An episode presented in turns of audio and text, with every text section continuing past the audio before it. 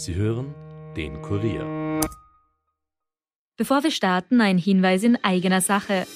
Ihr wollt immer informiert sein über das wichtigste Thema von heute, ob Corona, die aktuelle politische Lage, verrückte Diktaturen oder den Klimawandel. Wir fragen nach, Experten liefern die Antworten. Der Kurier Daily Podcast. Ein Tag, ein Thema. Überall, wo ihr Podcast hört und auf kurier.at slash daily. The first rule in investment is don't lose. And the second rule in investment is don't forget the first rule. Ziemlich gut veranlagt. Der Finanzpodcast von Kurier und Krone Hit. Liebe Hörerin, lieber Hörer, willkommen bei Ziemlich gut veranlagt. Ich hoffe, du bist gut rübergerutscht. Wie immer mit mir im Podcaststudio der stellvertretende Leiter der Kurier Wirtschaftsredaktion, Robert Kledorfer. Hallo Robert, wie bist du rübergerutscht? Hallo lieber Rüdiger, feucht fröhlich natürlich und mit Krone Hit. Ah, Das, das finde ich, das finde ich einmal total super. Ich habe auch den Kurier gelesen. mache ich, mache ich immer zu Silvester. Sehr gut. Äh, feuchtfröhlich rübergerutscht ist ein super Thema, weil äh, wir hatten in unserer vorletzten Ausgabe einen Fehler drin, auf den mich meine Freundin hingewiesen hat. Kann nicht sein. Ich habe gesagt Moet et Chaudron. Und es heißt aber Moet et Chaudron. ja, Das heißt, die Aktie heißt Louis Vuitton Moet et Chaudron. Ja, meine Schulzeit ist Und Hennessy, ja. ja, meine Schulzeit ist leider schon zu lange her, damit ich dich auf diesen Fehler aufmerksam gemacht habe. Aber es ist peinlich, wenn man zu Silvester anstoßt und man denkt, ja, was Besonderes kauft haben wir eh schon da. Gell? Das Herz, es wird anders ausgesprochen. Ai, ai, ai. Aber die Aktie ist trotzdem gut angekommen. Ich habe sie tatsächlich gekauft und unter den Weihnachtsbaum gelegt. Und wie sie sich entwickelt hat, schauen wir uns heute an. Und außerdem sprechen wir heute über Volkswagen, über Sony. Wir reden auch über Rivian, äh, wir reden über Ryanair, also heute wirklich ein buntes Programm. Zum Start die Frage, die Gewissensfrage, kennst du den Song Physical von Olivia Newton-John noch? Natürlich ein alter 80er Hadern. Magst du ihn ansingen für unsere Hörer? Let's get physical. Ja, es gibt ein, physical. ja, also nicht, nicht übel. Der Grund, warum Robert das macht, äh, den besprechen wir gleich und ist eigentlich ein trauriger. Da kommen wir, da kommen wir gleich dazu. Bei mir alles fein, gut rübergerutscht, auch die Börsen rutschen. Zuerst ging es in der ersten Woche ein bisschen rauf und dann ging es wieder runter und im Moment haben wir an einzelnen Tagen Börsenkurse, die rauf und runter schießen wie verrückt. Die Indizes schießen fast so wie Einzelaktien. Äh, Nasdaq schon mal um 1000 Punkte runter, so nebenbei. Also das sind alles Dinge, über die wir eigene Folgen machen würden. Aber zurzeit ist die Volatilität einfach riesengroß. Die ist sehr groß und das hat seine Gründe. Ähm, lass uns noch mal kurz rekapitulieren, wie die ersten Tage im neuen Jahr gelaufen sind. Nasdaq unterm Strich minus 4%, Dow minus 1, DAX ziemlich gleich und ATX, man höre und staune, plus 3%. Vor allem Wachstumswerte gehen in die Knie, weil sie benötigen viel Geld zum Wachsen. Und da kommen wir jetzt zu Olivia Newton-John, was für ein Übergang. äh, heute sind die Inflationsraten in den, die Inflationsrate in den USA rausgekommen und die Inflationsrate in den USA liegt bei schlanken 7,0 Prozent und das war das letzte Mal der Fall 1982 und wer war der Nummer 1 der US-Charts? Olivia Newton-John. Mit Physical, ganz genau so ist es. So So, lang ist das her, da hat man noch, da hat man noch neonfarbene Stirnbänder getragen. Die Mode und Musik scheint mir dieser Tage manchmal ein wenig besser zu sein. Wollen wir hoffen, dass mit Inflation nicht auch die Mode zurückhört? Ja, Inflation ist jedenfalls in Mode und das trifft eben die Wachstumswerte ziemlich stark, weil sie benötigen Geld zum Wachsen. Und das Geld ist jetzt noch billig, aber das wird sich bald ändern, denn die Notenbank Fed, die wird bald an der Zinsschraube drehen. Gut, da sage ich jetzt aber drauf, das kommt jetzt nicht überraschend, denn hätten die Anleger an der Wall Street unseren Podcast gehört von vor Weihnachten, da haben wir gesagt, die Fed wird nächstes Jahr die Zinsen erhöhen. Also, äh, und wir hatten das Gefühl, ja, ist eh alles schon ein bisschen eingepreist und so, aber so ganz so eingepreist war es nicht. Das, das Problem ist, lieber Rüdiger, es waren drei Zinserhöhungen eingepreist. Die erste für März, das Ja. dürfte jetzt auch so eintreten. Ja. Das Problem ist jetzt aber, dass es vier oder fünf sein könnten. Und dann sind wir bei einem Zinssatz, Leitzinssatz von 1,5 bis 2 Prozent, je nachdem. Und das könnte dann doch ein bisschen Konjunktur, ein bisschen zu sehr konjunkturbremsend wirken. Darauf hat auch Fed-Chef Paul hingewiesen gestern.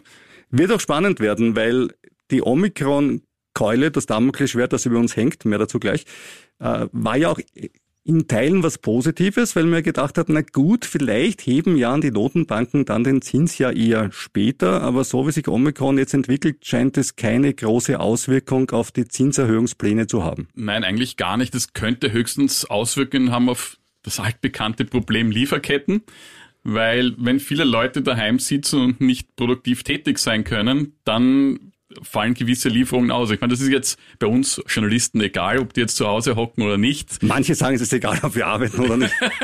das hast du jetzt so interpretiert. Manche sagen das. Aber in Fabriken zum Beispiel ist das dann blöd oder wenn, wenn der Lkw-Fahrer ausfällt. Und das wirkt dann natürlich wieder inflationstreibend. Stimmt schon, aber auf der anderen Seite müssen wir einwenden, die Notenbanken sind ja auch nicht so wirklich top motiviert, um gegen die Inflation zu kämpfen. Ich meine, du wirst es immer hören, dass sie sagen, das ist klar, aber für Staaten ist das ja nicht so unpraktisch, was im Moment passiert. Ich glaube, das habe ich ja letztes Jahr schon erwähnt in einem Podcast. Für die USA ist es ein bisschen leichter, weil das ist eine einzige Nation. Schwer tut sich da die Europäische Zentralbank, weil mit den ganzen Schuldenstaaten da hier die Zinsen deutlich anzuheben, beziehungsweise überhaupt anzuheben, bringt man die zum Teil in die Bredouille. Aber der Staat hat ja zwei Möglichkeiten, Geld zurückzuzahlen. Also Kriege schließen wir aus, das wäre die dritte Möglichkeit, aber ja. bleiben wir bei zwei friedlichen Möglichkeiten. Das eine ist äh, das, was viele Menschen tun, nämlich einfach zurückzahlen. Und das zweite ist Inflation. Und äh, im Moment ist es ja recht praktisch. Also so ein Sparer hat sein Geld am Sparbuch, die Bank kauft darum eine Staatsanleihe. Äh, das Geld des Sparers wird einfach äh, im Moment um circa viereinhalb Prozent weniger wert. Die Zinsen sind 0,1 Prozent. Die Staatsschuld gemessen an der Realwirtschaft sinkt um 4,4 Prozent. Also ist ja eigentlich eine schöne Sache. So wären wir alle gerne schuldenfrei. Das ist super und es werden ja auch viele schuldenfrei, Rüdiger, auf diesem Wege. Also jeder Kreditnehmer darf sich freuen. Das stimmt. Wenn man einen Fixzins hat, ist das natürlich eine schöne Sache. Leider in Österreich eher umgekehrter Fall, weil viele setzen nach wie vor auf variable Verzinsungen. Ja, das ist ja im Moment was für Mutige, weil prinzipiell ist klar, die Zinsen werden in der nächsten Zeit nach oben gehen, was die Aktien auf zwei Arten belastet. Das eine, was du eh schon gesagt hast, äh, Wachstumsfirmen, die sich noch nicht vom inneren Cashflow her ernähren können, sondern Geld brauchen, um eben zu wachsen und neue Geschäftsfelder aufzumachen. Die haben natürlich das Problem in der teuren Refinanzierung. Aber das Zweite ist auch, dass natürlich auch die Anleger, gerade vorsichtige, ich schaue jetzt gerade mal dich an, ja, beginnen auch schon leicht in den Anleihenbereich zu schielen, also noch zu früh zu kaufen, weil Anleihen zu kaufen, bevor die Zinsen steigen, völlig idiotisch, klar. Aber es könnte ja sein, dass man so in, in zwei Jahren sagt, na ja, oder in einem Jahr eine Anleihe liegt vielleicht schon ein bisschen über der Inflation. Das wäre mal was Feines. Kann passieren. Da muss man halt auch ein bisschen dann auswählen und aussuchen, nicht so quer drüber. Ich glaube, dass eine, eine deutsche Bundesanleihe oder eine österreichische Anleihe, Staatsanleihe noch lange nicht die Inflationsraten übertreffen werden. Ja, das hoffe ich auch äh, als Steuerzahler, als österreichischer. Weil sonst ich glaube, es wäre wirklich auch ein sehr schlechtes Zeichen, wenn müssten das so wir ja auch die Zinsen zahlen dafür von unseren Steuern. Also, das, also es ist für die Steuerzahler irgendwoher wird das Geld genommen und wieder gegeben. Am besten ist es daher, vorzusorgen mit den richtigen Sachen. Und noch was hat die Inflation gemacht, nämlich nicht nur Energiepreise werden teurer und vieles andere, auch Aktien sind teurer geworden. Wir haben das ja schon oft thematisiert, das berühmte Kurs-Gewinn-Verhältnis.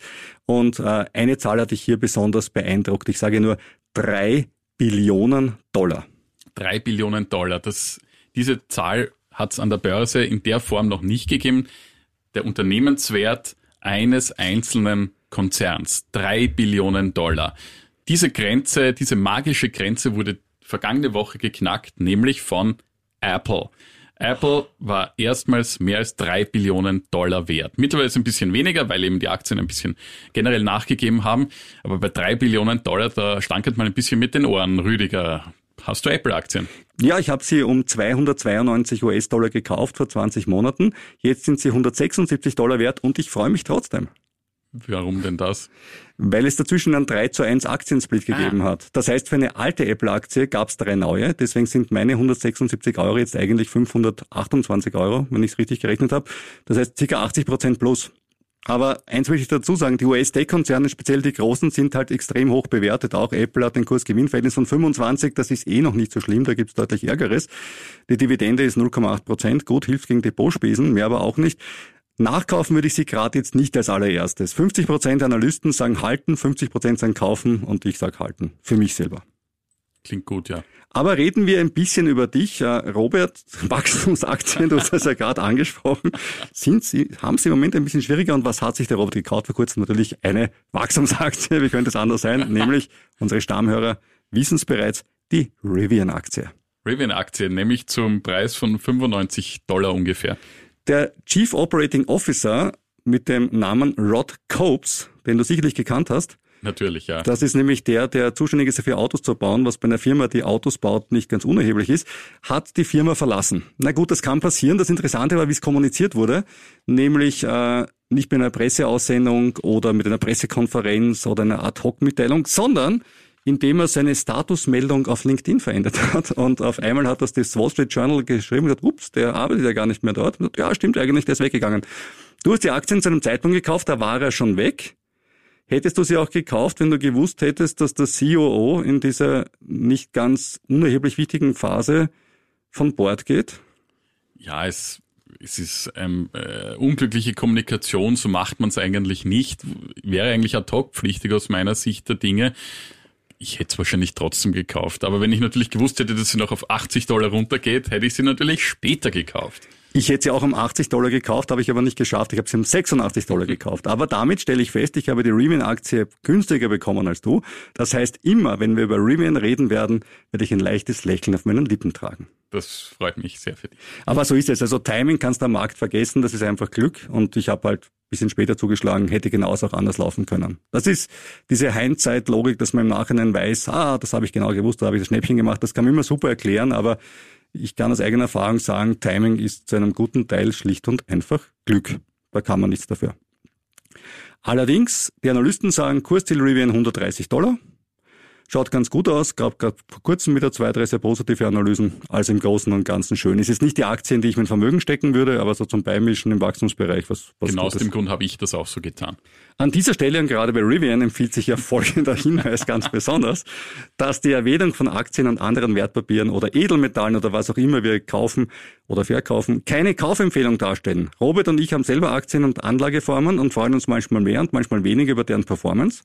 Wenn du selbst dein Geld in die Hand nimmst und investierst, dann trägst du selbst die Verantwortung dafür. Du bist der Hero, wenn es klappt, aber kannst niemandem die Schuld geben, falls nicht. Uns schon gar nicht, denn wir haften nicht für deine Entscheidungen.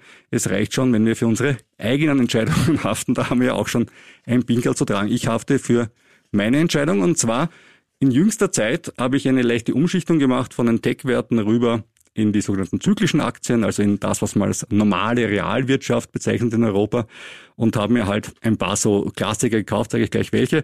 Der Grund dafür war, ich hoffe halt, dass nach äh, Omikron jetzt mal ein bisschen Ruhe einkehrt mit Corona. Was ist deine Einschätzung da? Ich bin ja weder Politiker noch Virologe und auch die haben sich in der letzten Zeit sehr oft geirrt. Das ist in Österreich überhaupt kein Kriterium, um was zum Thema Omikron zu sagen. Jeder kann was dazu sagen. Natürlich, so wie bei den Teamchefs, also sage ich auch was dazu. Nein, ich denke einfach, dass das wird äh, nach ein paar jetzt schwierigeren Wochen, die bevor stehen, dann durchaus äh, wieder leichter und besser werden. Und es ist, glaube ich, kein Grund zur Panik, weder im Gesundheitsbereich noch auf den Finanzmärkten. Und ich glaube, die Anleger, die, die institutionellen Anleger vor allem sehen das ähnlich. Es gibt keine dramatischen Kursverluste wegen Omikron. Und ich bin da durchaus auch zuversichtlich. Deswegen habe ich ein bisschen zyklisch investiert, weil ich mir gedacht habe, die normale Wirtschaft springt an, Menschen werden sich wieder mal treffen, werden gemeinsam Produkte herstellen, industriell oder sonst wie. Und es werden auch Reisen, weswegen ich Ryanair gekauft habe, Shell, VW, Sony, und Louis Vuitton, Moet und Hennessy, LVMH. Jetzt, wo ich weiß, wie man es ausspricht, muss ich es besonders schön machen. Angeber. Äh, Ryanair deswegen, weil die Luftfahrtbranche wieder anzieht und Ryanair nach wie vor sehr gut aufgestellt ist, denn die meisten glauben ja, die sind deswegen so gut, weil sie gemein zu Passagieren sind bei Rückerstattungen und schlecht zahlen. Das tun sie wahrscheinlich auch, aber das Image ist nicht so super. Also es ist nicht die erste Aktie, wenn ich jetzt jemanden kennenlerne und sage, du, ich habe eine Ryanair-Aktie. Klingt nicht so gut, ich sage, ich habe eine Apple-Aktie. Ja, du sagst aber immer, du hast eine Tesla-Aktie. Habe ich nicht mehr, habe ich verkauft. Aber Ryanair hat vor allem eines, nämlich ein sehr durchdachtes dynamisches Pricing. Und das ist etwas, worauf ich immer ein bisschen den Schwerpunkt legen würde in der Analyse. Sie sind mathematisch sehr gut, denn zu wissen, welches Ticket man wann um welchen Preis verkaufen kann, ist schon die halbe Miete bei einem Flugzeug. Und sie leben eben nicht davon, dass sie um 1499 Menschen von Wien nach Tel Aviv fliegen. Das geht ja nur, weil die Piloten so wenig verdienen. Ja? sondern sie leben davon, dass da halt genügend drinnen sitzen, die auch 249,99 zahlen, weil die halt müssen. Ja, die, die Politik ist sehr einfach. Sie sagen, jemand, der 200 Dollar zahlt, zahlt auch 300 Dollar und jemand, der 10 Dollar zahlt, zahlt keine 20 Dollar. Weil der eine ist ein Berufsflieger, der muss das oder hat Familie oder sonst was und der andere ist ein Spaßflieger, den kriege ich nicht. Und das ist immer die Sache bei Ryanair, die man sich anschauen muss, wie hoch ist der durchschnittliche Ticketerlös und da halten sie sich eigentlich recht tapfer. Bei Shell ist zu sagen, sie werden super von Analysten bewertet, die Aktie gilt als unterbewertet und mit dem steigenden Ölpreis, den wir gehabt haben, schaut Shell relativ gut aus, plus sie versuchen auch einiges in erneuerbare Energie, wenngleich ich sagen muss, dass man auf eine Shell-Aktie aus ökologischen Gründen auch nicht Tag und stolz sein muss, gebe ich auch zu. Äh, Sony haben wir eh schon besprochen, unterbewertet und äh, VW, äh, auch aus dem Grund. VW hat ein KGV von 5 und du hast bei VW auch ein paar erfreuliche Nachrichten rausgesucht. Mhm. Das Handelsblatt nämlich hat 2400 Analysteneinschätzungen ausgewertet und will so herausgefunden, welche zehn Aktien die größten Kurschancen heuer haben werden. Und da zählt VW auch dazu. Wer noch? Wer noch? Wer noch? Daimler zum Beispiel. Also eine reine Autopartie, oder? Nein, nein, es sind noch ein paar andere auch dabei. Okay. Aber Daimler wurde auch genannt. Und jedenfalls zu VW zurückzukommen, bis zum Jahr 2030, so ist die Begründung der Analysten, soll ihnen nämlich in der Produktion Gleichstand zwischen den auf mittlere Sicht profitableren E-Autos und den Verbrennern geben. Und die Mehrzahl der Analysten sieht daher den Grund für VW aufgrund seiner Größe gegenüber anderen den Vorteil hier, weil er hier weil es einfach mit dieser Marktmacht äh, andere überrollen kann. Man sieht es ja wirklich gut, auch bei dem MEB-Baukasten, den sie gemacht haben, den sie ausrollen bei Seat, bei Skoda, bei VW mit zwei Modellen, bei das Audi. Ist genial, ja. Das können sie, das haben sie, das haben sie damals in den, in den 90er Jahren gelernt, wie man diese Module aufbaut und schnell ausrollt mit unterschiedlichen Designs und Markenidentitäten. Also das können sie wahrscheinlich wie, fast wie vielleicht kaum kein zweiter. Und das sind, glaube ich, auch. Also das, sie werden die Skaleneffekte stemmen. Sie haben lang gebraucht, bis sie draufgekommen sind, dass E-Auto nicht doch irgendeine Spinnerei ist, sondern irgendwie funktionieren kann. Aber als sie es kapiert haben, haben sie sich konsequent den Schalter umgelegt. Mhm. Also dafür Chapeau von meiner Seite. Definitiv. Und die Aktie hat bereits letztes Jahr 30 Prozent zugelegt. Jetzt kann man natürlich sagen, na ja, vorsichtig sein. Aber die Analysten erwarten mehr oder weniger dasselbe heuer wieder. Und, und weil du gefragt hast, wer da noch unter den Top-Picks ist, da ist auch Airbus darunter. Diese Aktie hat auch im Vorjahr bereits rund ein Drittel zugelegt und die Analysten sind jetzt da nicht ganz so bullisch wie bei VW, aber immerhin plus 15 Prozent. Die Begründung hier, besonders schnell dürfte sich das Luftverkehrsaufkommen bei den Kurz- und Mittelstreckenjets erholen, sodass heuer der zivile europäische Luftfahrtsektor kräftig wachsen wird. Und ich habe ein bisschen angesehen, wie Airbus gegenüber Boeing dasteht, dem großen Rivalen. Im Vorjahr war das ganz eindeutig das Bild. Airbus hat eine schwarze Null geschrieben, Boeing 11 Milliarden Dollar minus. Ja, aber da muss ich jetzt aufzeigen, als der Pro-Amerikaner hier in unserem Podcast. äh, Boeing hat aber mehr Bestellungen gehabt, deutlich mehr, und konnte halt nicht liefern. Aber sie hatten mehr Bestellungen. Es geht ja nicht. Das, ich komme gleich dazu. Na gut, na gut, na gut. Auch beim Kurs, Boeing nur 4% plus. Ah, ja. ah, gut. Airbus, wie gesagt, ein Drittel. Geld ist nicht alles. Seattle ist eine schöne Stadt, Grunge-Musik. Dividende hat es auch keine gegeben. Ich weiß, das ist dir egal, aber ich Nein, ich freu, nein, nein, nein, ich freue mich schon. Ja. ja, ja. Jetzt kommen wir zu deinen Kennzahlen, die du da abonnierst. Ähm, gemessen an den Auslieferungen nämlich liegt Airbus inzwischen seit drei Jahren vor dem Rivalen. Ja. Und im Vorjahr sieht es so aus, dass 611 Flugzeuge an die Kunden übergeben worden sind. Boeing brachte es nur auf 340. Ja, aber Boeing hatte mehr Bestellungen. Ja, und jetzt kommen wir zu den Bestellungen. Nein, ich muss das immer wieder, es ist, ja, ich habe ja, das Gefühl, ja, es geht verloren, das Thema. Ich komme ich komm ja auch noch zu den Bestellungen. Ich sehe das halt ein bisschen anders als du. Bei Boeing gab es in der Tat mehr Bestellungen, nämlich 535 zu 507. Nur, was der Rüdiger jetzt hier nicht erwähnt, bestellen heißt in der Luftfahrtbranche gar nichts. Weil die Orders werden so gerne wieder geändert oder überhaupt storniert, wenn dann wieder bei Boeing ein Flugzeug abstürzt Danke für das Wort. Ja, ja ist so. Nein, nein, nein, ist ja, ist ja keine Frage. Ja, und wir hatten vorher das Problem mit dem Dreamliner. Äh, das war auch mit den Batterien und so weiter. Richtig, das war ja alles, alles schwierig. Da ist und, urlang einer gestanden, in Madrid abgestellt, habe ich immer gesehen, wenn ich gelandet bin dort. Ja, und, und deswegen kommt es auf die Bestellungen gar nichts an, weil die Fluglinien selbst können ja auch krachen gehen. Und was sie auch mehr oder weniger öfters tun, gerade in Zeiten der Krise. Also auf deine Bestellungen, Rüdiger, gebe ich gar nichts. Ist nicht mehr. Ich, hab, ich, ich, ich sage es hier, ich habe niemals in meinem Leben ein Flugzeug bestellt. ja, ich muss das einmal, diese, diesen Gerüchten, diesen Fake News da ein bisschen aufräumen. Ja. Okay, aber es geht um die harten Zahlen und die harten Zahlen sind für mich die Auslieferungen und nicht die Bestellungen. Ja, Du hast sicherlich recht. Also Airbus steht wahrscheinlich momentan noch besser da als Boeing. Ich glaube trotzdem, dass wir längerfristig ein Duopol haben. Und das Einzige, was das wirklich ändern würde, ist, wenn die Chinesen mit ihren Fliegern in den Weltmarkt eintreten. Die Russen schaffen es ja irgendwie nicht so richtig, dass sie einen Superjet oder wie auch immer diese ja. Flugzeuge heißen, verkauft bekommen im Westen. Aber wenn die Chinesen mal mit einem kompetitiven Produkt antreten, schaut es vielleicht anders aus. Bei den Chinesen wird es interessant. Ja, dann kommt es aber auch wieder darauf an, wie gerade die USA drauf sind bezüglich Zöllen, Sanktionen und so weiter. Also das wird noch auf lange Sicht ein, ein spannendes Thema. Ich halte von Duopol gar nichts und mir tut es ja persönlich auch leid als alter Flugzeugfan und Freak, dass es nur zwei große gibt. Ja, aber besser ein Duopol als ein Monopol. Also ich bin froh, dass es Boeing ne? und Airbus gibt und ich glaube auch, dass es kein Wunder ist, dass die Bestellungen und so weiter von den Airlines meistens eher ausgewogen sind weil die ja auch kein Interesse haben, natürlich, dass sie komplett sich einem ausliefern. Natürlich, natürlich. Also es gibt natürlich auch andere Produkte wie Embraer im kleineren Segment und Embraer, so weiter. Aber, aber, wenn du denkst, früher McDonnell Douglas oder Ja, ist jetzt alles, ist alles, alles Boeing. Ja, ja, alles weg, mittlerweile eigenes Unternehmen. Und ja, wie gesagt, ich kann nur die, die Analysten, die das Handelsblatt zitiert hat, wieder hernehmen und die sagen ja. Airbus. 21 Mal kaufen, dreimal halten.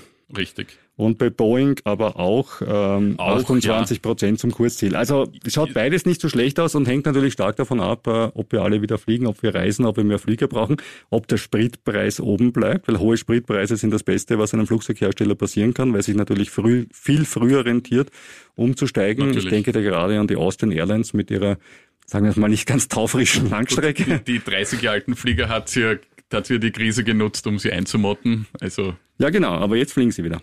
So ist es. Das war's für diesmal. Wir würden uns freuen, wenn du unseren Podcast abonnierst. Das kannst du bei allen üblichen tollen Podcast-Plattformen, denn ziemlich gut veranlagt gibt's bei ziemlich guten Podcast-Anbietern. Schön, dass du wieder dabei warst, Robert. Danke und du kannst uns natürlich auch eine E-Mail schicken an ziemlich gut veranlagt at kurier.at. Wir würden uns sehr freuen und beantworten die E-Mails natürlich auch alle selbst. Und wir versprechen, bislang haben wir alle E-Mails persönlich beantwortet. Wir hören uns nächste Woche wieder vielleicht reicher, aber ganz sicher weiser. Ciao.